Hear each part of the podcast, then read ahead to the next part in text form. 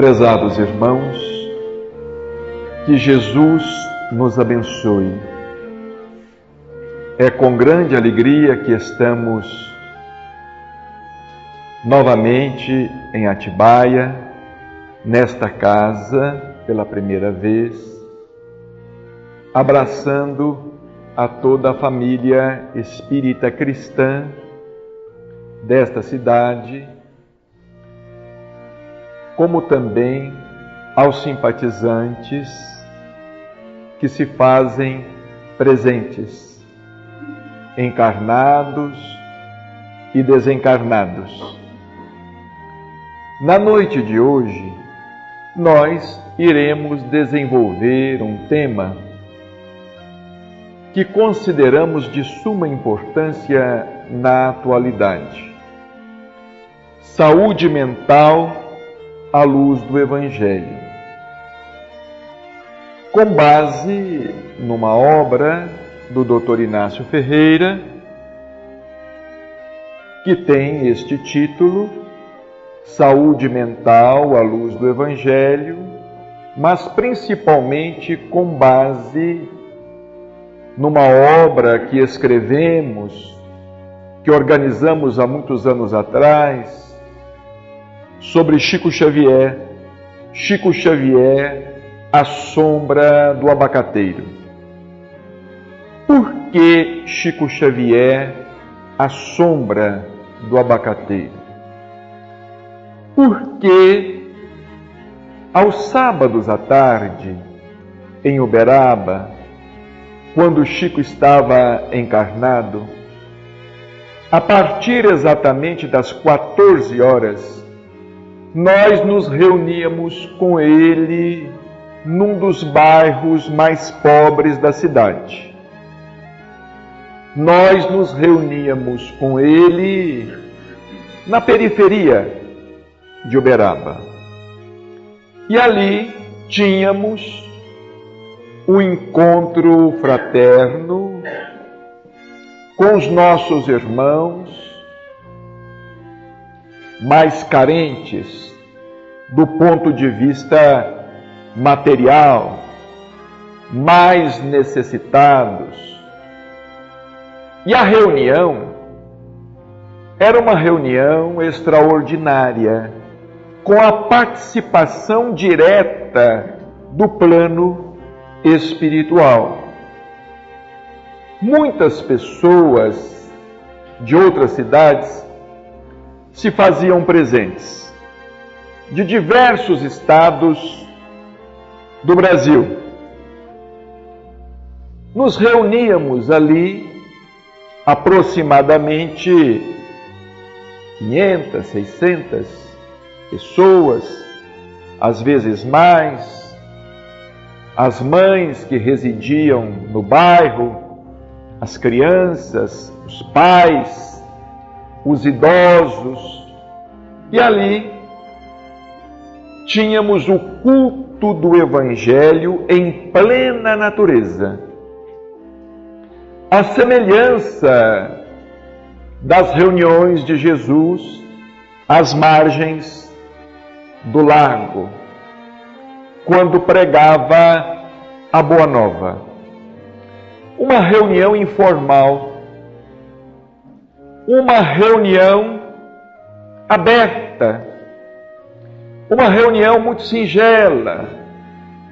O chão de terra batida, sol quente e Chico Xavier de paletó, nós todos ali, a criançada correndo, os passes sendo transmitidos numa salinha bem diminuta, coberta com uma telha de amianto, que aumentava consideravelmente o calor dos sábados à tarde. Acontece, porém, que quase semanalmente Chico Xavier tomava a palavra e Emanuel então falava por ele. era Emanuel que falava por ele naquelas reuniões, a sombra do abacateiro. Chico Xavier praticamente falava mediunizado e começava dizendo: O nosso Emanuel aqui presente nos pede para destacar tal ou qual texto do Evangelho. Ora, todos nós ali, espíritos necessitados, todos nós, Muitos ali estavam em busca de uma palavra do mundo espiritual, pais, saudosos dos filhos desencarnados, filhos saudosos de seus pais, irmãos dos irmãos, cônjuges dos cônjuges, muitos com problemas de saúde, porque Chico também era excepcional médium de cura.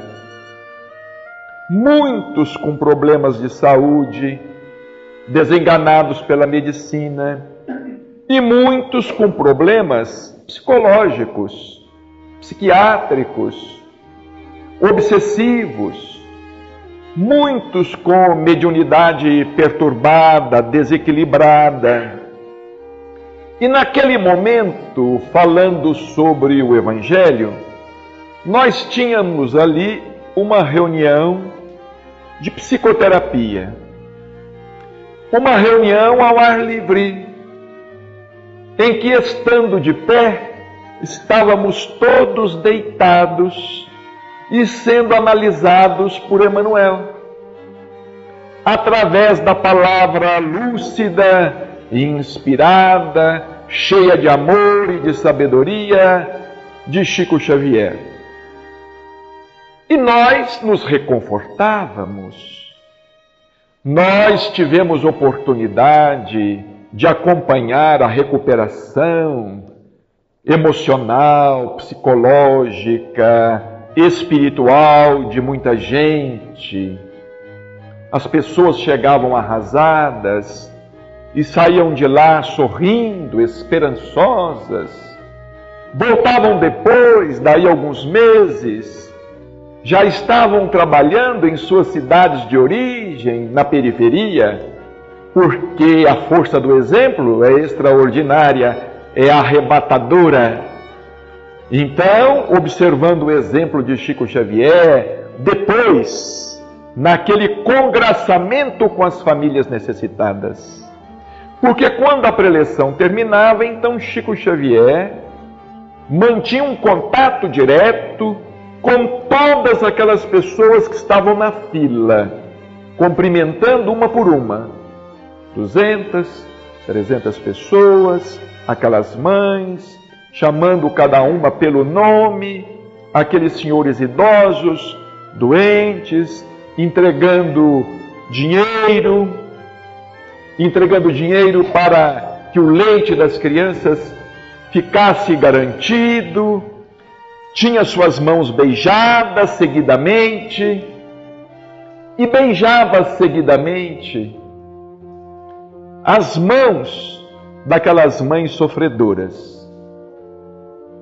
Nesta noite, nós vamos extrair um pouco da essência do pensamento de Emmanuel e da palavra de Chico Xavier, inserida no livro Chico Xavier, A Sombra do Abacateiro.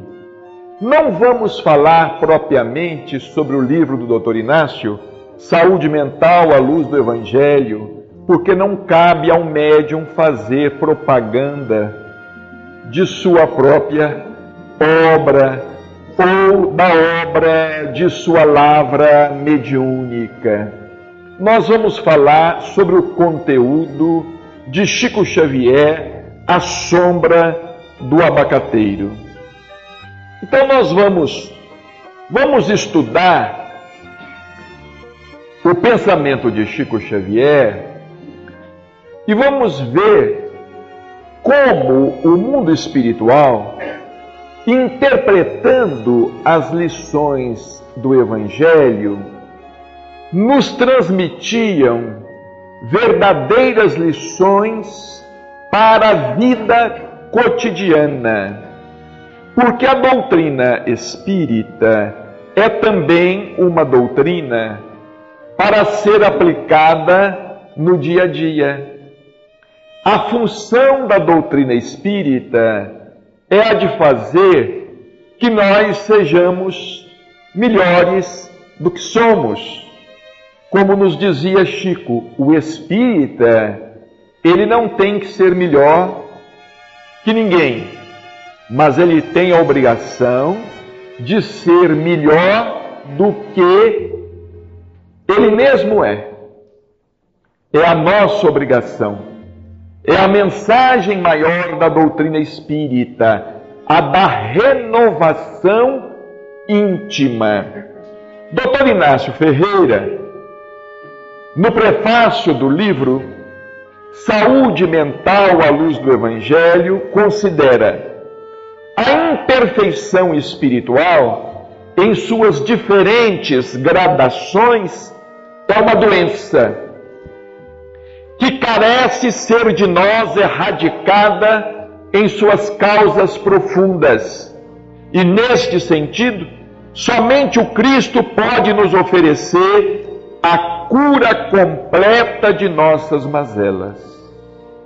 Nós temos observado o mundo em conflito. Nós temos observado a violência campeando nós temos observado o materialismo, o imediatismo, o egoísmo de certas pessoas, a indiferença das pessoas de uma maneira geral para com as lições de Jesus, o comodismo espiritual muito grande em consequência, a humanidade, por assim dizer, está caminhando para a insanidade, para a loucura. Porque se nós não cultivarmos o aspecto espiritual da vida, nós seremos dominados pelo materialismo pelo materialismo com todo o seu cortejo de sombras. Pelo materialismo, que significa droga, violência. Pelo materialismo, que significa ambição. Pelo materialismo, que significa desencanto. Pelo materialismo, que sobretudo significa loucura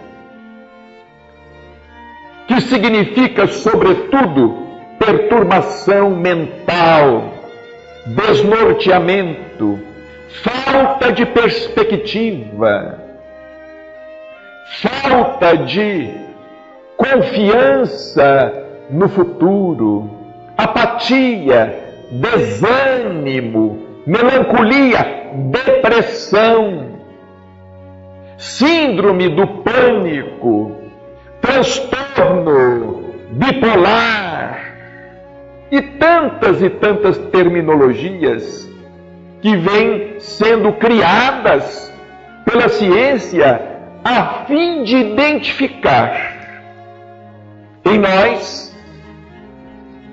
o que no fundo é falta de espiritualidade. O que no fundo é falta de amor o que no fundo é falta de Deus no coração, é falta de Deus no coração do homem individualmente, é falta de Deus no coração do organismo social, da comunidade, é falta do Evangelho nos lares, dentro de casa, é falta de nós assimilarmos o Evangelho em espírito e verdade, não importando qual seja a nossa fé. Porque, segundo o doutor Inácio, existe uma espécie de materialista com rótulo de religioso. Aquele que frequenta os templos religiosos por uma obrigação social, mas não se integra ao espírito da religião que professa. Não permite que o Cristo entre e participe de sua vida. Mas vamos acompanhar o pensamento de Chico Xavier. Ali vemos a sua imagem numa foto que nós mesmos tivemos oportunidade de bater ele com o Evangelho segundo o Espiritismo nas mãos, dizendo: Jesus não prometeu curar, mas sim aliviar. Ele não disse: Eu vos curarei, mas eu vos aliviarei. Por quê? Porque a nossa cura não é com Deus. A nossa cura não é com Jesus Cristo. A nossa cura é com nós mesmos.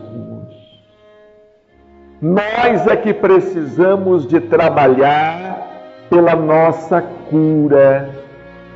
Nós é que precisamos de buscar o nosso caminho e de trilhar melhores rumos.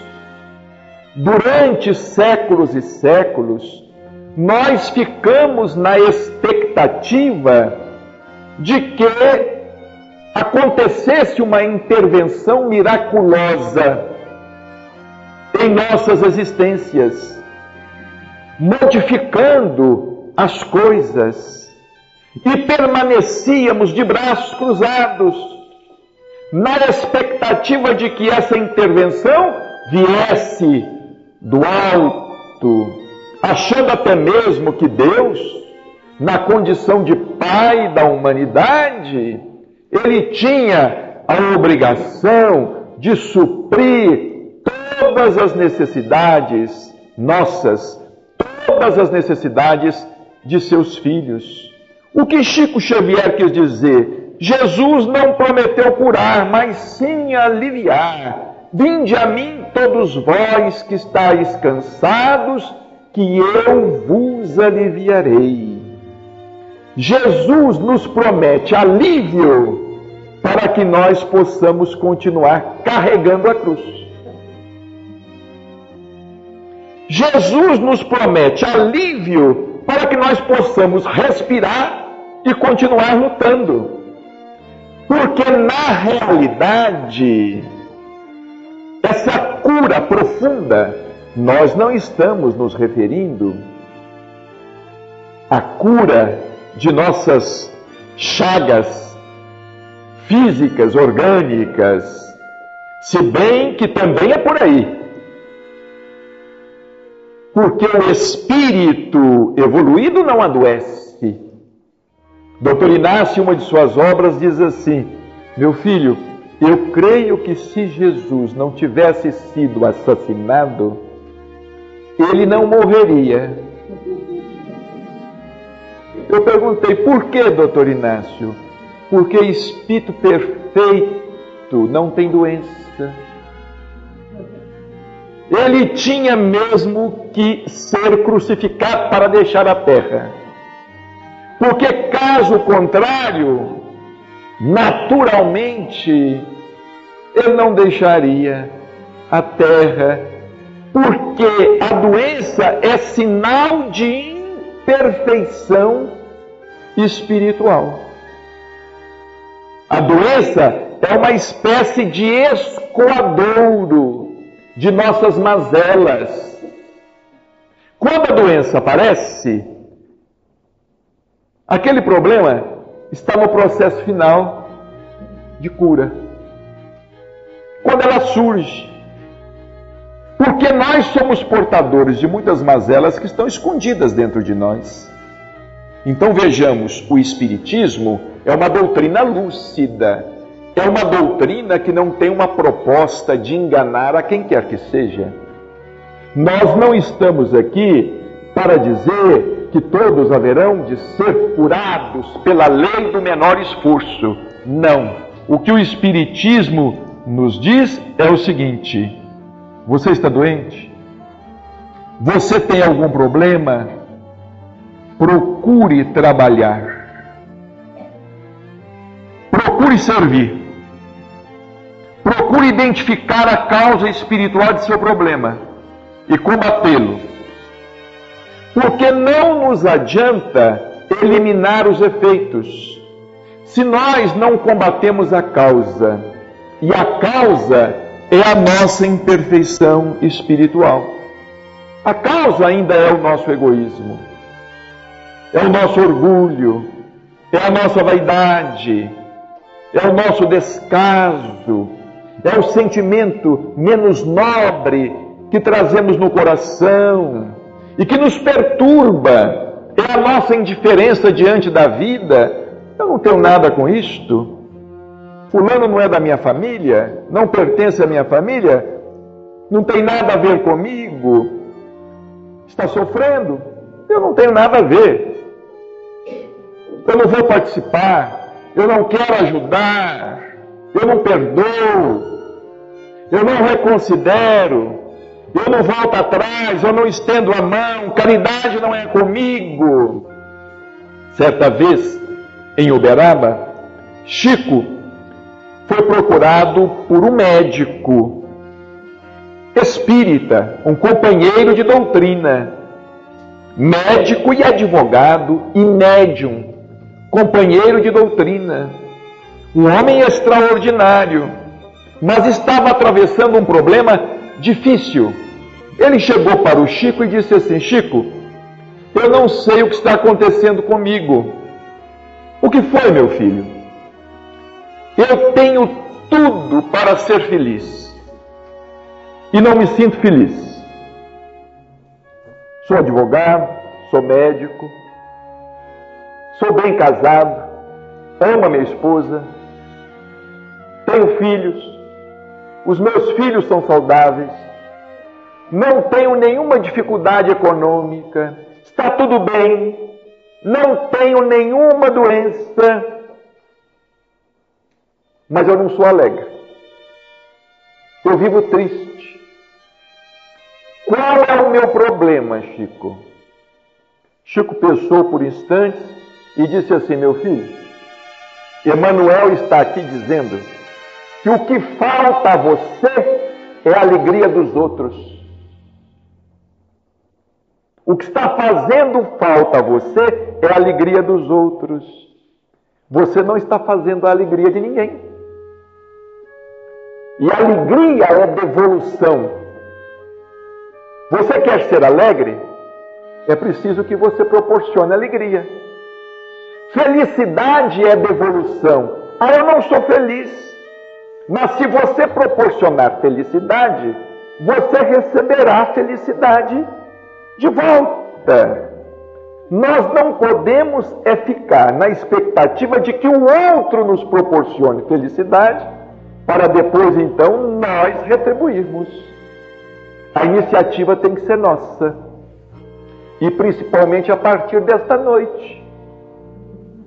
Porque nesta noite nós estamos tomando consciência disto.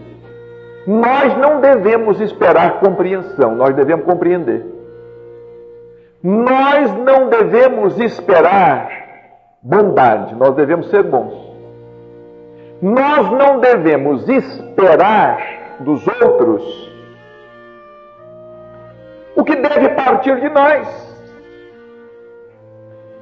Porque partindo de nós, virá dos outros em nosso benefício, em nosso favor. Nós vamos pedir o próximo slide. Vejamos aí o Chico beijando a mão de uma pessoa. Olha o que ele disse para nós certa vez lá. Aceito o mundo e os homens como eles são e continuo eu mesmo.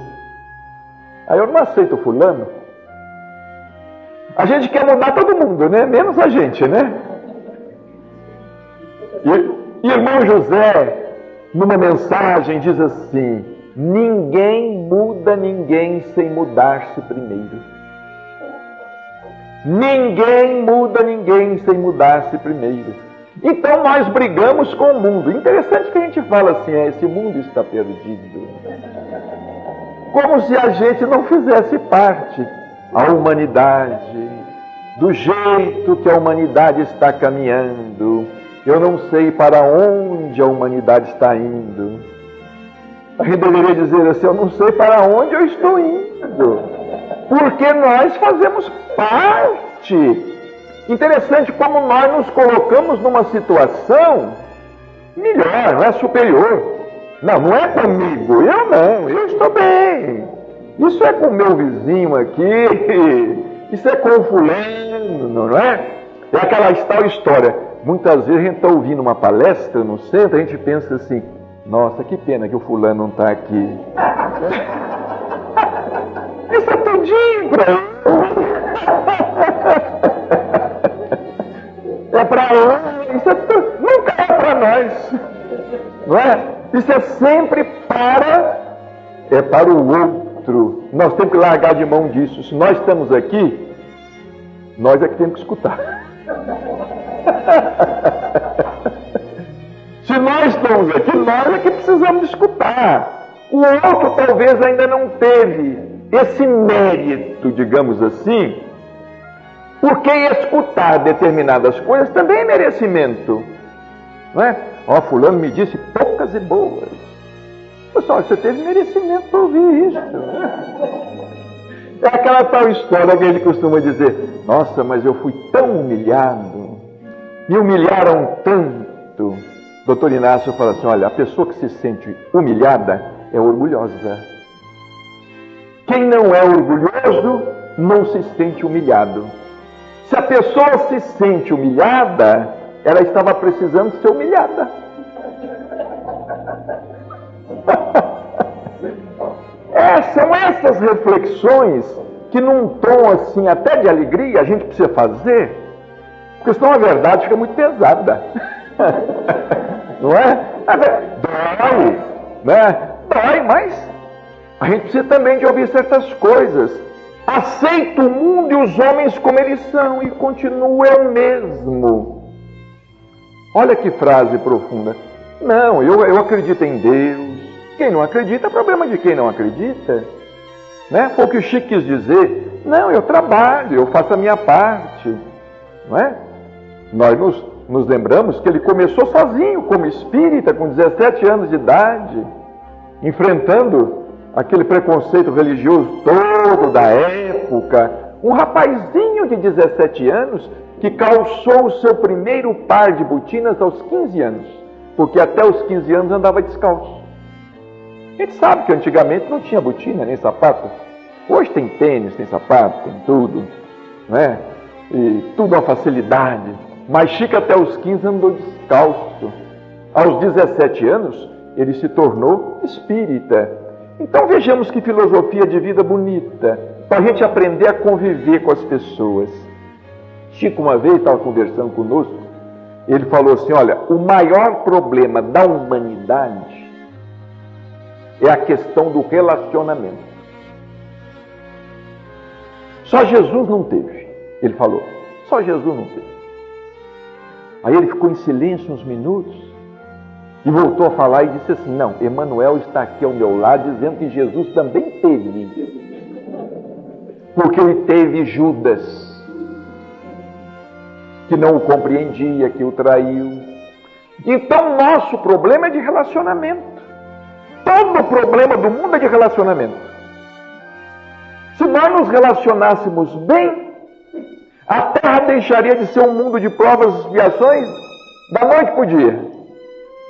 O problema é que nós não nos relacionamos bem uns com os outros.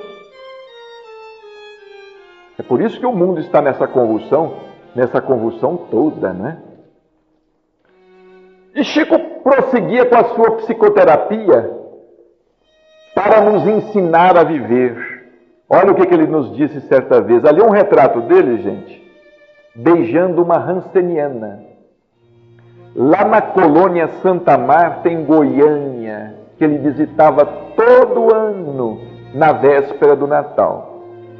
Assim, pelo dia 10 de dezembro, 15 de dezembro, ele estava em Goiânia e aquela senhora está acamada e o está abraçando, uma senhora sem dedos. Veja que ela está lá com a mão toda enfaixada no ombro dele. Chico nos dizia o seguinte: tenho aprendido com os benfeitores espirituais que a paz.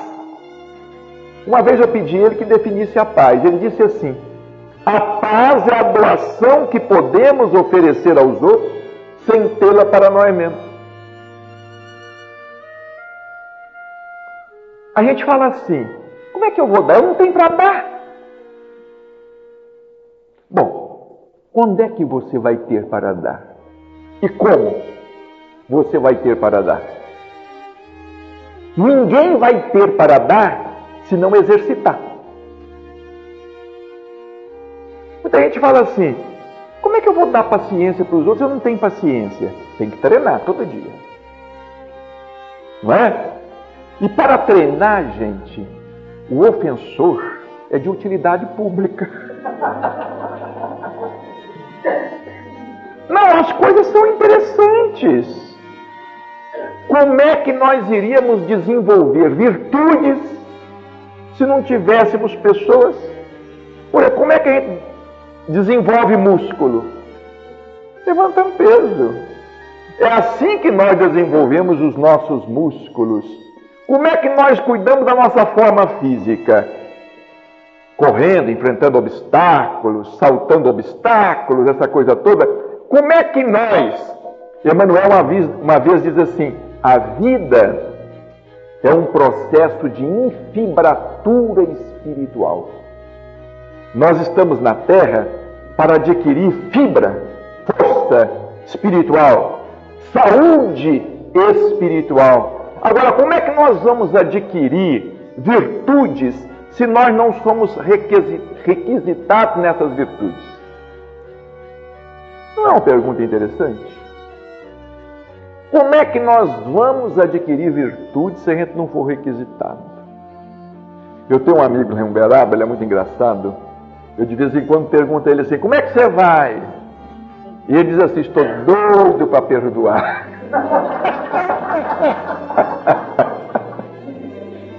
Eu respondo assim: olha, se for por falta de ofensa, eu te faço uma agora. Você está doido para perdoar, mas não. Então eu vou te fazer uma ofensa agora. Mas isso é interessante. Como é que nós vamos crescer espiritualmente sem desafios? Como é que nós vamos crescer espiritualmente sem obstáculos? Então nós nos queixamos da lição, da lição que vai nos habilitar. Ah, não tu lê, meu marido? Nossa Senhora. Aí eu já escutei, homem comigo, nem na outra encarnação. não tolera meu esposo, não tolera minha esposa. Tem uma história do Chico muito interessante. O Chico contou para nós que ele morava, ele sempre morou com muitas pessoas, né, em casa e tudo, que ele precisava dos serviços de muita gente. Mas tinha um amigo que morava com ele que o ofendia sempre. Todo dia fazia uma ofensa. Olha que teste, hein? Todo dia uma ofensa. E tem gente que é especialista em ofender. Tem PH, é PHD. Ofende com uma classe que ninguém percebe. Se a gente for contar para os outros, a gente está mentindo, porque ninguém vê. Mas é, é de uma sutileza que olha. E o Chico falou assim: olha, esse, esse meu amigo, ele me ofendia todo dia. Quando ele me ofendia de manhã, chegava à tarde, ele falava, Chico, você me perdoa? Eu falei assim, perdoa, meu filho, você está perdoado. Quando ele ofendia à tarde, à noite ele chegava e falava, Chico, o senhor me perdoa? Perdoa, meu filho, está perdoado. Isso foi indo. Todo dia uma ofensa. Perdoar 70 vezes 7, né? E não é 490 vezes, não. Perdoar 70 vezes 7, segundo Emmanuel, cada ofensa.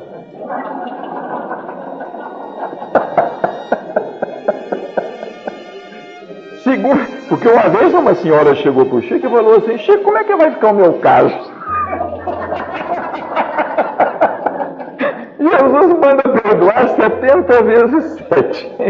Eu já fiz as contas. Já passou.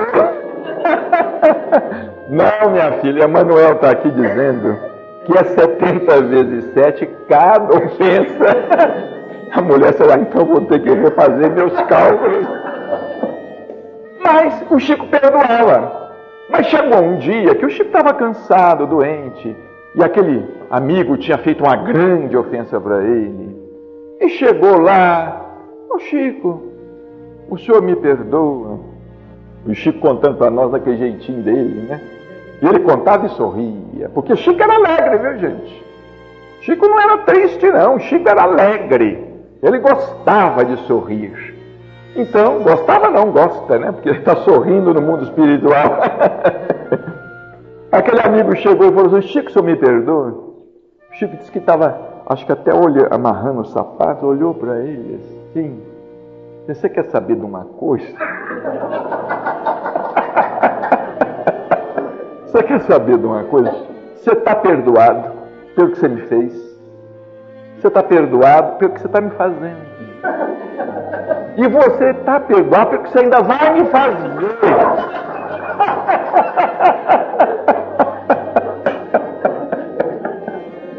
Agora, nós precisamos ter até humor para isso. Se a pessoa fala assim, fulano, você me perdoa? Perdoa.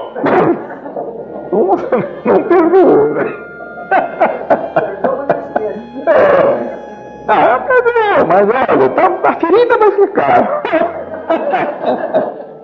a paz é doação que podemos oferecer aos outros sem tê-la para nós mesmos. O que significa isso? Às vezes, dentro de casa, numa situação de conflito, nós também estamos sofrendo.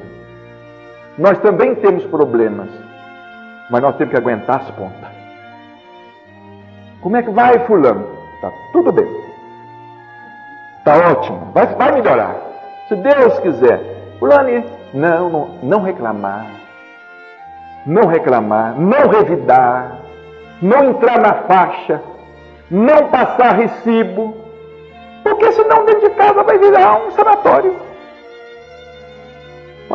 Às vezes a pessoa não tem aquilo realmente, não é? Está sendo provocada, sendo humilhada, e, e sendo levada ao limite, sendo levada ao limite.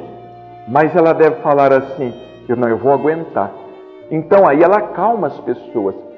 Ela não tem força, mas ela arranja força. E de tanto ela arranjar força, ela vai acabar tendo força. Mais adiante, olha, isso aqui eu nunca tinha ouvido falar.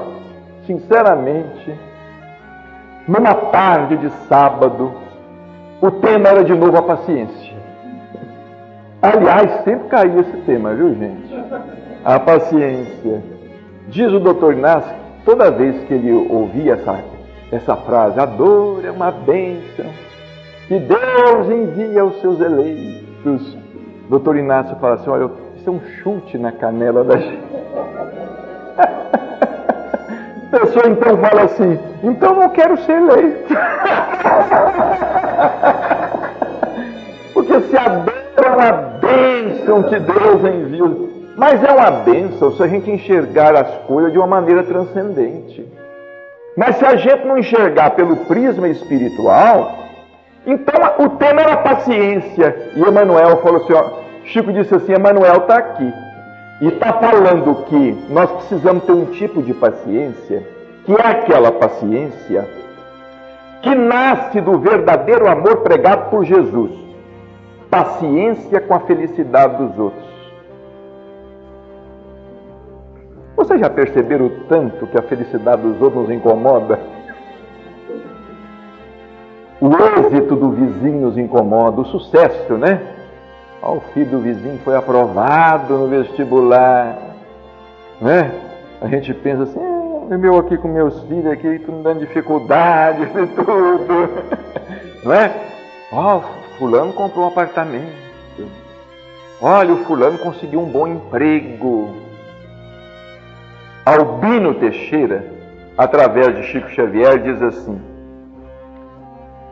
O que mais nos incomoda não é aquilo que nós não temos. O que mais nos incomoda é aquilo que os outros têm e nós não temos. O que os outros têm nós não temos incomoda. Ah, eu estou passando fome. Aí o fulano fala, eu também estou passando, isso é uma coisa boa, vamos passar junto. Arranjei para passar fome junto comigo, né? Agora, se a pessoa fala assim, não, graças a Deus em casa a dispensa está cheia, aquilo então incomoda a gente, não é? Paciência com a felicidade dos outros, não vibrar contra os outros, principalmente contra os parentes, né? Quando eles vão melhor, olha, os filhos do meu irmão estão todos muito bem, meus filhos. Que Deus abençoe os meus sobrinhos, né? que Deus abençoe os filhos do meu irmão que Deus abençoe a família do meu cunhado. Que Deus abençoe todo mundo. Se eu estou nessa dificuldade, é porque certamente eu estou precisando de passar por essa dificuldade. Paciência com a felicidade dos outros. Quando a gente não tem paciência com a felicidade dos outros, a gente adoece. É a inveja, é o ciúme, é aquela vibração negativa. Porque olha, a vibração negativa, ela pode nos afetar e nos fazer mal. Mas ela vai afetar primeiro a fonte, ou seja, a pessoa que vibrou. A pessoa que está vibrando é que vai ser a primeira a ser afetada. Vejamos como no Evangelho nós encontramos vacina para a gente não, não adoecer espiritualmente. Porque tem pessoas que falam assim: Olha, eu estou com depressão. Qual é a causa? Eu não sei. Vai no médico, o médico não sabe qual é a causa. Tem pessoa que fala assim: Olha, eu estou com uma tristeza, eu não sei qual é a causa. A causa às vezes é essa, falta trabalhar. Como diz o doutor Inácio, né? Integrar o pelotão da vassoura, pega uma vassoura, vai varrer o chão, vai ser útil a alguém, vai cooperar com as pessoas, esquecer um pouco os nossos próprios problemas, os seus próprios problemas. Chico dizia assim: nós dramatizamos demais a nossa dor. Quando a gente sofre, ninguém sofre igual a gente. A minha dor é maior que a dor de todo mundo. Uma vez eu vivenciei uma experiência assim. O meu irmão havia desencarnado, desencarnou com 49 anos depois de alguns dias, e meu irmão era tudo para nós, em casa, para minha mãe, era mais que um filho, era um pai, essa coisa toda. E ele desencarnou de repente, não é? Era o karma dele, era o karma nosso. Depois de alguns dias fui com a minha mãe no cemitério. Minha mãe pediu que eu a levasse no túmulo do meu irmão e ela ficou ali chorando, olhando. Ela falou assim: É, mas a dor de perder um filho é muito dura. Olha, aí irmão José que estava conosco, apareceu e falou assim: olha, meu filho, fala para sua mãe levantar a cabeça e olhar o cemitério. Aí eu falei com a mãe, levanta a cabeça. Só está olhando só o túmulo do meu irmão. Levanta a cabeça. Olha ao redor. Quantos túmulos? Todas as pessoas estão passando pela mesma prova. A prova, a dor não é só nossa, não é só minha. É como o Chico dizia, a dor Xavier, Emmanuel uma vez falou para ele: Olha, a dor Xavier não é mais importante que a dor Silva, que a dor lá Oliveira, que a dor lá Rodrigues. Não é mais importante, não. Não é? Porque o Chico às vezes reclamava, né? Diz ele que era muito doente, ele tinha medo de desencarnar, e um dia ele achou que fosse desencarnar mesmo. E ele perguntou para Emanuel, né? Ah, eu vou desencarnar. O Emanuel falou: o que, que tem isso? A morte não existe, todo mundo desencarna um dia. Emanuel falou: mas se eu desencarnar, o senhor me espera? O Chico perguntou a Emanuel, né? E Emanuel falou assim: Não, eu não posso, eu tenho mais o que fazer. Se você desencarnar, você vai lá para o centro, lá tem espíritos de plantão que vão receber você.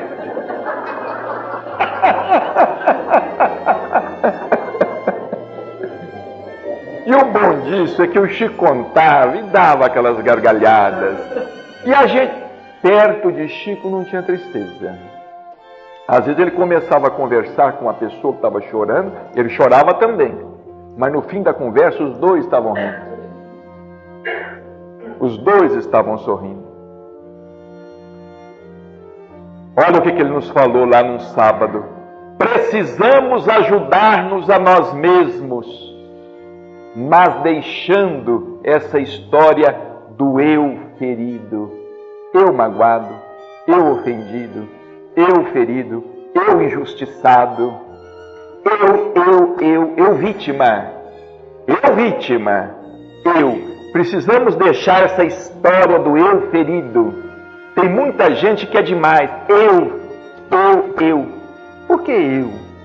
Né? Quantas pessoas estragam a sua vida com isto? Estragam, não progridem, não avançam, não saem do lugar por conta dessa história do eu ferido. Aí eu fui vítima.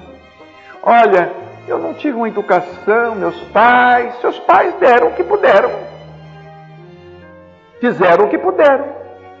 Se eles não ofereceram o melhor, porque não puderam, não receberam também. Porque a reencarnação às vezes é um ciclo vicioso. E a gente, para quebrar esse ciclo vicioso, a gente tem que começar a dar aos filhos da gente aquilo que ele não recebeu. Esse negócio não, não serve de justificativa. Ah, eu não posso dar aos meus filhos porque eu não recebi dos meus pais. Mas quer dizer que então o mal vai se perpetuar? Porque os seus filhos não vão receber de você. Porque não receberam de você, não vão dar aos filhos dele. Que história é essa? É onde entra Jesus. Espera aí. Você não recebeu? Mas vamos quebrar esse ciclo vicioso. Começa a dar o que você não recebeu. Aí você vai começar a plantar. Você vai dar aos seus filhos. Os seus filhos vão dar aos filhos deles, que vão ser os seus netos. E quando você reencarnar como filhos dos seus netos, aí você já vai receber. Pois é, com juros. Mas se a gente não tomar essa iniciativa, aí eu tenho trauma. Tem gente. É, eu tenho um trauma que não me larga. Não é um trauma que não te larga, você que não larga o trauma. Agora, o pior é que tem gente que aprende a fazer do trauma meio de vida. Meio de vida. Ah, eu tenho um problema e tudo, é, infelizmente, eu estou prejudicado. Não.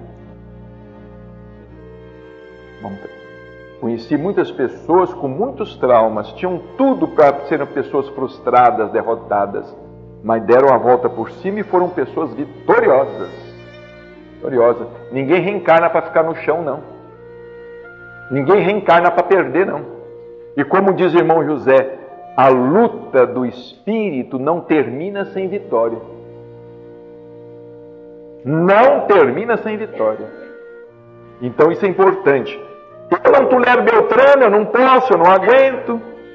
Muitas de nossas doenças são unicamente o produto de nossos pensamentos desequilibrados. Palavras de Chico Xavier. Muitas de nossas doenças. Estou com pressão alta. Não sei o que, que é. Olha, não sabe o que, que é, vai ver o que, que é. Às vezes é ressentimento guardado, ódio. Não é? Aquele desejo de falar muita coisa que não fala, não sei o quê. Olha, eu estou com diabetes, estou com uma úlcera, eu estou com isso, eu estou com aquilo. Muitas de nossas doenças são unicamente produto de nossos pensamentos desequilibrados. A doença é psicossomática, né? Mas que acaba se manifestando no corpo. Inclusive o câncer. Inclusive o câncer que aparece muita Por quê? Porque nós bombardeamos as células com os nossos pensamentos, os órgãos com os nossos pensamentos. Olha como a saúde mental é importante até, que a, até para que a pessoa tenha longevidade. Agora, o que é ter saúde mental? É viver zen, né? ah, quer dizer que eu tenho que viver sempre zen, em alfa, não é? Não, eu ouvi lá no lar de Jesus, o Bacelli falando que a gente tem que viver assim alfa, não é? Não é nada disso. Nós não podemos fugir ao mundo em que nós vivemos. Nós não podemos abandonar ninguém. Nós temos que conseguir a paz dentro da luta. Nós temos que conseguir a paz é dentro, é dentro da luta. Não é também não fazer caso para as coisas. Não, eu não ligo para mais nada. Eu agora vou cuidar de mim. Como é que a gente cuida da gente? Como é que melhor cuidamos de nós? Cuidando dos outros. É a melhor maneira de nós cuidarmos de nós. É cuidar do. Dr. Bezerra de Menezes tem uma frase que diz assim: A distância que existe entre o homem e Deus é a mesma que existe entre ele e o seu semelhante. Nós não vamos chegar a Deus pulando semelhante. E nem passando como o sacerdote e o levita que deixaram o homem caído na estrada, passando adiante. Nós vamos ter que fazer como o samaritano. Nós vamos ter que parar, porque é no próximo que nós vamos encontrar Deus. É no próximo que encontramos Deus. Então, por exemplo, muita gente fala assim: por que, que o Espiritismo vive praticando a caridade? Até muitos espíritas questionam isso, né? Mas eu vou dizer uma coisa para vocês: que tem muito espírita que ainda não entendeu a caridade. A caridade, gente, não é para os outros, não. A caridade é para nós. A caridade maior é para nós. Por que, que vocês dão sopa lá no centro? A gente fala isso, né? Para aquelas pessoas só porque eu preciso. Eu, eu preciso da sopa. Se eu não der sopa, eu fico louco. Eu preciso. O dia que não tiver ninguém lá mais para tomar sopa, eu vou sair. Eu vou sair chamando o povo na rua. Porque eu preciso trabalhar. E tem espírita que entende que a caridade é para os outros. E por isso combate a caridade. Não, vocês estão fazendo assistencialismo, isso é coisa do governo. Não é? Isso é coisa do governo. Isso é, isso é uma, uma tristeza. Uma vez eu estava conversando com um rapaz do Canadá, espírita. E ele nos visitou lá em Uberaba, no lar espírita Pedro e Paulo. E ele falou assim para ele: Marcelo, sei que tem muita experiência. Não tinha nada, né? Você que tem muita experiência que, que você acha que eu devo fazer para atrair os jovens? Porque os jovens não estão querendo nada com as coisas espirituais. Eu, pensando que estava no Brasil, né? Falei com ele assim: olha, uma coisa que funciona muito, porque jovem gosta muito de fazer assistência. Chama eles para trabalhar na caridade. Jovem gosta muito de ajudar os outros. Ele sorriu, olhou para mim e falou assim: lá no Canadá não tem esses problemas. O governo resolve tudo. Aí irmão José falou comigo assim: meu filho, fala para ele que um país que não tem pobre é mais pobre ainda. Porque vejamos bem, as pessoas carentes é uma oportunidade para nós trabalharmos os nossos sentimentos. Aí ele começou a me falar, lá no Canadá não. Lá no Canadá, se a gente vai fazer um. Eu falei assim, vai visitar doente então, eu falei com ele, né? Vai visitar os doentes. Assim, olha, as famílias não recebem a gente, ficam com medo da gente. Acham que é um golpe que a gente está querendo aplicar. Então não tem recurso. Amigo, vamos, vamos exportar um pouco de pobre. É, para treinar um sentimento. Parece brincadeira, né? Mas como é que vai treinar os sentimentos? Dessa, se não tiver jeito, né? Isso aqui o Chico é extraordinário. Muita gente fala assim, é o Espiritismo tem um discurso muito duro, né? Como Pedro certa, falou para Jesus, né? Quando Jesus falou que ele era o pão da vida, né? E que a, quem não comesse daquele pão não teria a vida eterna. Aí Pedro falou para Jesus, Senhor, mas é duro escutar essas palavras. Pedro reclamou para Jesus que era difícil escutar o discurso dele. Olha o que, que o Chico falou ali. Quem viver pensando em bilhete premiado, coisas fáceis é melhor deixar a causa. Porque isso não existe para o espírito. O que existe é trabalho e muito trabalho. Coisas fáceis. Uma vez, uma amiga estava lá no Chico, o Chico perguntou: Como é que vai lá, minha irmã, o trabalho com a creche? Ela falou assim: Graças a Deus, muito bem. Aí o Chico disse assim: Olha, para o espírita é muito bem com dificuldade.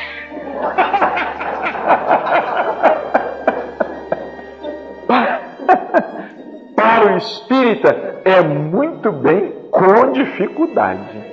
Então, de fato, a doutrina espírita é uma doutrina libertadora, gente. Não é uma doutrina que vai prometer céu para ninguém, não, e não promete. Não, você quando desencarnar lá no fundo espiritual, você é um espírito de luz. Não, só, nem, nem acendendo uma vela a gente é espírito de luz. O problema é o seguinte, aliás, como disse Formiga, né? O espírito de luz que ele conhece é o vagalume. Está sempre aquela luzinha na cauda. Ele fala assim: a exceção de Jesus sobre a terra, o espírito que eu conheço, o único espírito de luz é, é o vagalume. Mas é verdade, o espiritismo não engana ninguém. E por isso, às vezes, as pessoas também têm dificuldade para se identificar com a filosofia espírita. Eu tenho um amigo lá em Uberaba, ele é muito engraçado. Ele não é espírita, ele não é católico, ele é médico. Ele não é espírita, ele não é católico, ele não acredita em muitas coisas, Agora não sei, parece estar tá querendo acreditar, porque ele passou dos 70.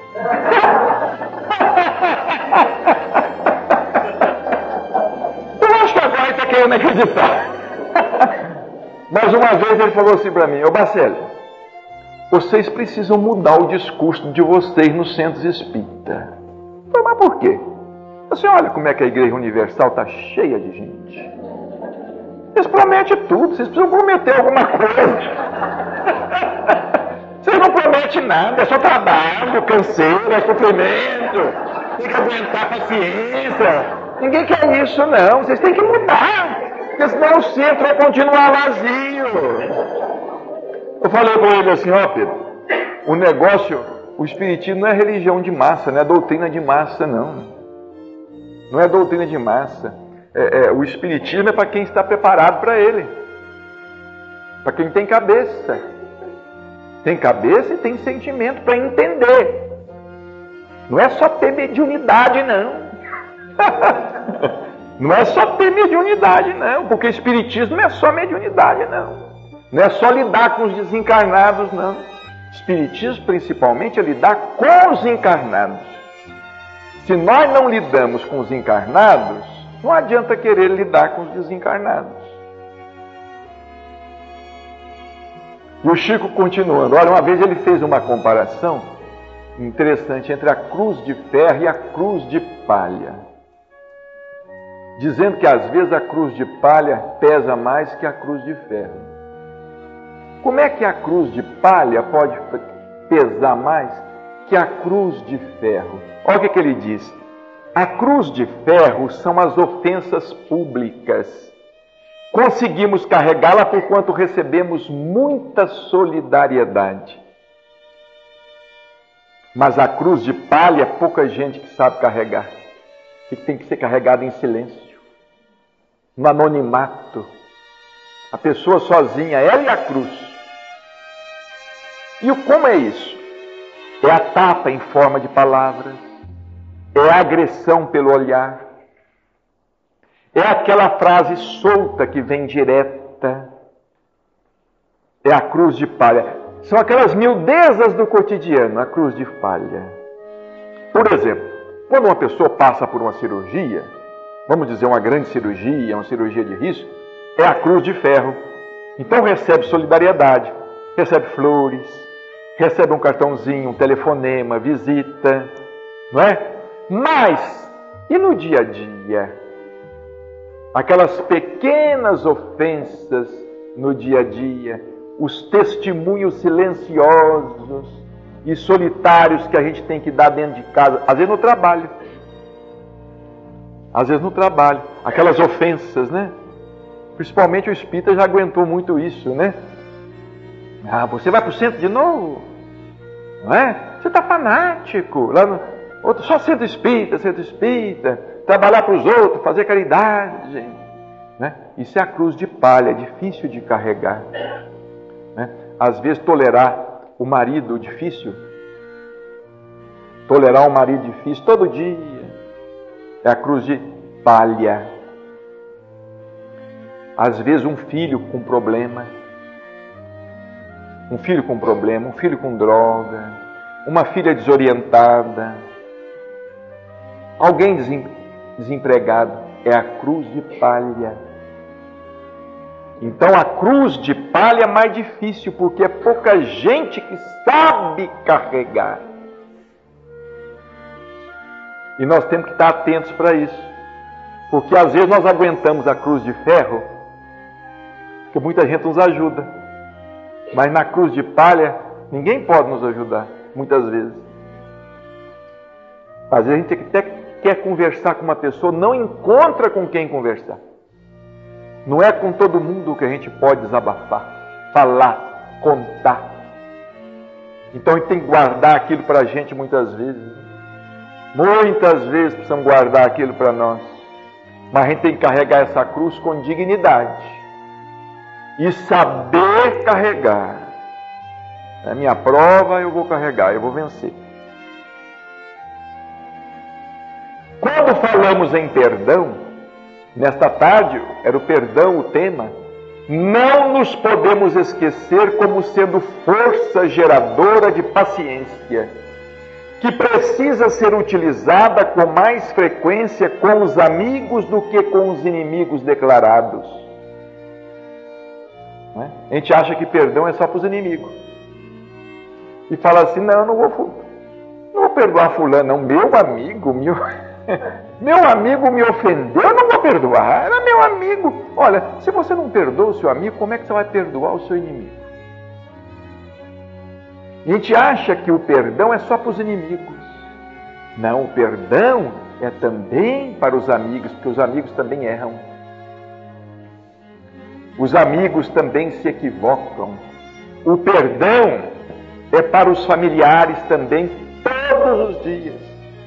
A esposa perdoando o esposo e vice-versa. Perdoando, perdoando o filho, perdoando o pai e vice-versa.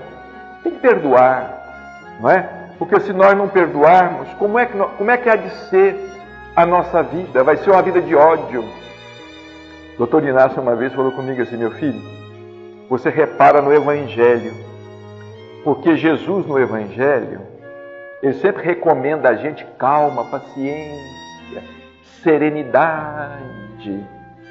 É Jesus aquela tranquilidade, mas tem um trecho do Evangelho que ele fala para a gente agir depressa.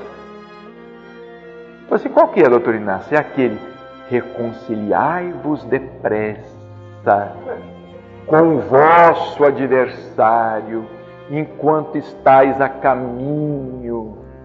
Eu perguntei, doutor Inácio, o que significa isto? Eu disse, ó oh, meu filho, o problema é o seguinte, aqui desse outro lado tem muito espírito que estão procurando os espíritos que ofenderam e eles não estão aqui. Como é que eles vão pedir perdão? Como é que eles vão pedir perdão? Então, para nós é mais fácil ir atrás do fulano antes dele desencarnar. Se vocês sabem de alguém que está para desencarnar, viu?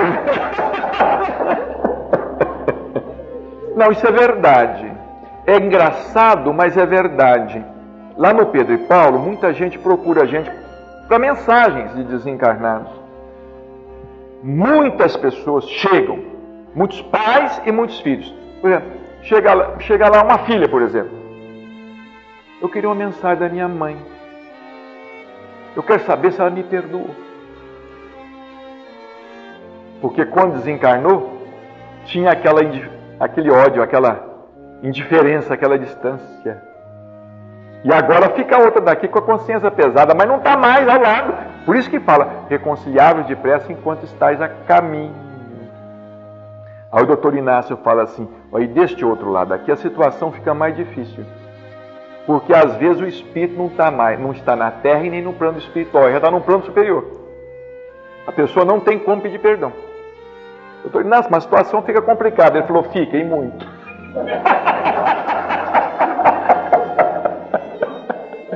tipo assim, fica, a situação fica complicada, fica e muito, mas aí, doutor Inácio, como é que vai ser? Não, aí a pessoa tem que procurar os familiares daquela pessoa e ajudar. Aí é um perdão indireto. Fazer o bem aos familiares daquela pessoa. Para o Espírito saber onde ele estiver. E de lá ele perdoar. Complicado isso, não é? Espiritismo não é fácil, não, né, gente? Viver o Evangelho não é fácil, não, né? Essa questão da saúde mental não é fácil, não, né? Mas é justamente por isso que nós não temos uma vida melhor e mais tranquila. Porque nós não sabemos fazer a nossa vida melhor. Enquanto nós nos contentamos com o pão, vai tudo bem. Mas da manteiga em diante começam as nossas lutas. Teve um sábado lá que o Chico falou assim: Olha, Jesus nos ensinou a pedir na oração do Pai Nosso o pão de cada dia. Mas a gente tem pessoas que quer o pão de amanhã, depois de amanhã, e tem gente que quer o pão até das outras encarnações já. Tem gente que não se contenta com o pão, que é a manteiga também. Ou seja, o que é isso? É o excesso, é o supérfluo. E o supérfluo traz o quê? sofrimento. É a infelicidade que nós mesmo buscamos, né? É o problema que nós criamos. A pessoa se endivida, não dá conta de pagar o que deve, não, não, não procura levar uma vida de acordo com as suas possibilidades. A gente tem que aprender a viver. O Espiritismo é uma doutrina de autoconhecimento. Nós também precisamos aprender a viver no Espiritismo. Não é só vir aqui para ouvir Espírito, não, e receber mensagem. Não. É viver no dia a dia, porque da manteiga em diante começam as nossas lutas, quer dizer, no excesso. As nossas lutas começam a se agravar no excesso. O Chico falava assim: Eu conheço pessoas que tem 35 pares de sapato. Para que se elas não têm 70 pés? E ele falava assim: Olha, nós estamos perdendo o hábito da vida simples. Nós estamos perdendo o hábito da vida simples. E hoje, isso está muito assim, o mundo está muito consumista, né? Você compra um computador, daí um ano você tem que comprar outro. Aquele já é obsoleto. Não é? Você compra um eletrodoméstico, daqui, daí uns dias tem que comprar outro. Quer dizer, você tem não, você compra porque você quer o, o mais moderno. Nem acabou de pagar aquele. Já, já vai entrar na dívida do novo, do moderno. E está assim, não é? E a, e a gente vai entrando nisto. Nós estamos citando esses exemplos, mas na verdade nós vamos nos sobrecarregando com as coisas e vamos perdendo o hábito da vida simples, De repente a pessoa não tem tranquilidade nem para ler um livro, ou nem para fazer uma prece. Porque está com tantos problemas na cabeça que não consegue abrir um livro para ler, não tem paz.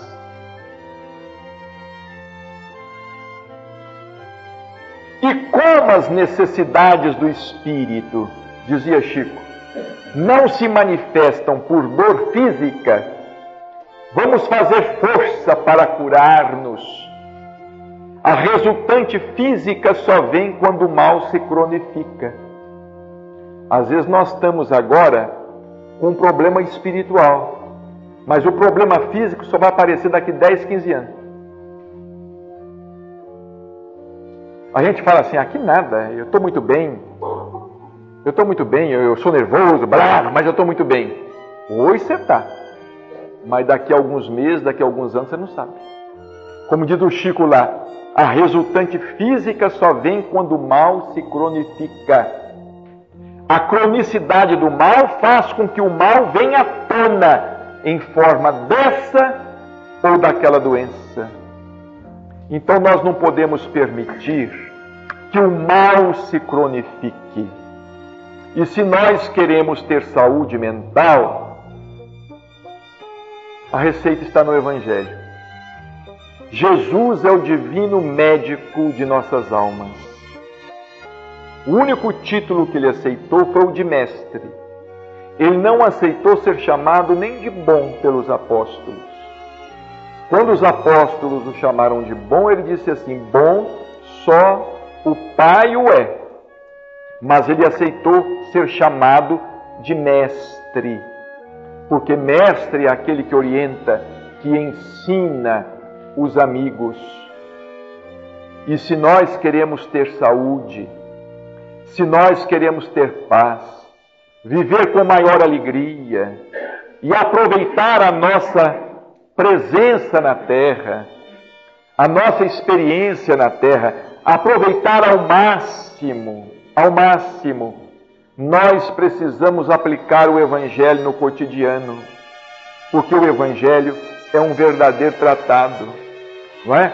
Nós reconhecemos, por exemplo, o valor dos psicólogos, dos analistas, dos psicoterapeutas, de uma maneira geral, sem dúvida alguma. Às vezes a gente precisa recorrer a algum deles recorrer a um psicólogo, não é? Mas muitas vezes a gente depara com um psicólogo materialista. Nós, às vezes, precisamos recorrer a um analista, mas também podemos nos deparar com, com um analista materialista. Não é? Porque o psicólogo materialista, ele fala, você tem que fazer tudo o que você tem vontade. Isso não é assim não, e as consequências?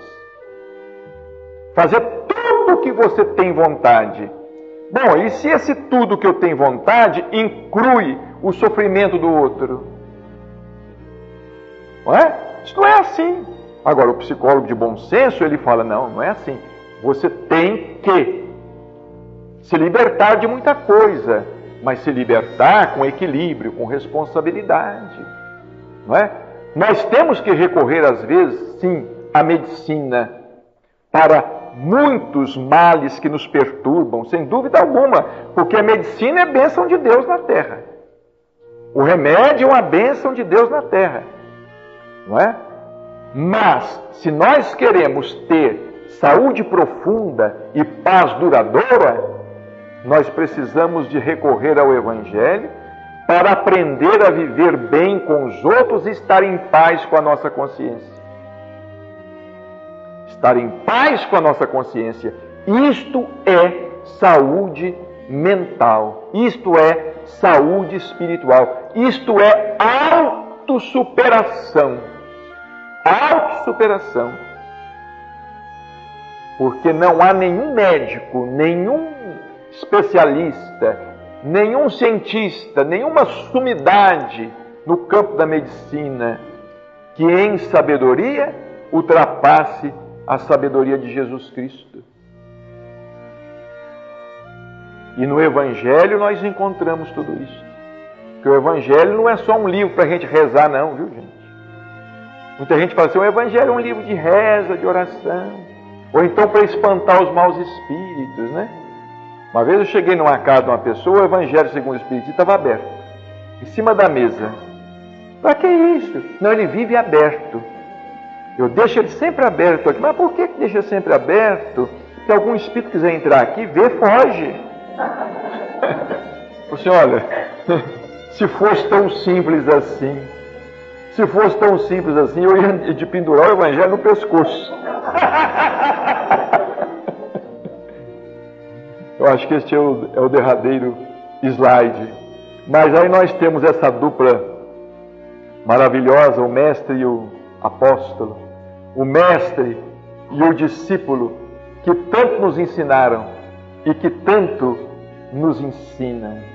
Nós queremos agradecer a todos os nossos irmãos e que esta noite de reflexão, de alegria, mas também de seriedade, que esta noite de reflexão possa ficar dentro de nós, que nós possamos pensar em tudo que Chico Xavier nos ensinou e nos ensina, no que os Espíritos nos ensinam, que nós possamos pensar em tudo que a doutrina nos oferece, porque Jesus prometeu, na verdade, alívio. A cura é com cada um de nós. Nós é que temos que nos curar. E temos que correr atrás dessa cura. Temos que correr atrás dessa cura. Nós precisamos fugir dessa mesmice. Como um amigo meu me disse esses dias, ele falou assim: Marcele, chega de reencarnação sem a gente aproveitar nada, sair da terra e voltar à terra do mesmo jeito. Nós precisamos nos cansar disto. Nós precisamos arranjar um jeito de custar voltar aqui. Eu falei, eu também acho. Só que tem uma coisa, quando a gente parar de voltar aqui, quando a gente parar de voltar aqui, por não ter mais necessidade de voltar aqui, nós vamos começar a voltar por solidariedade, em nome do amor e da fraternidade, para que nós possamos estender as mãos aos nossos irmãos que estão na retaguarda. Aí entrou o doutor Inácio e falou assim: e ninguém vai ter moral para dizer que não volta, porque Jesus voltou. Muita paz, muito obrigado.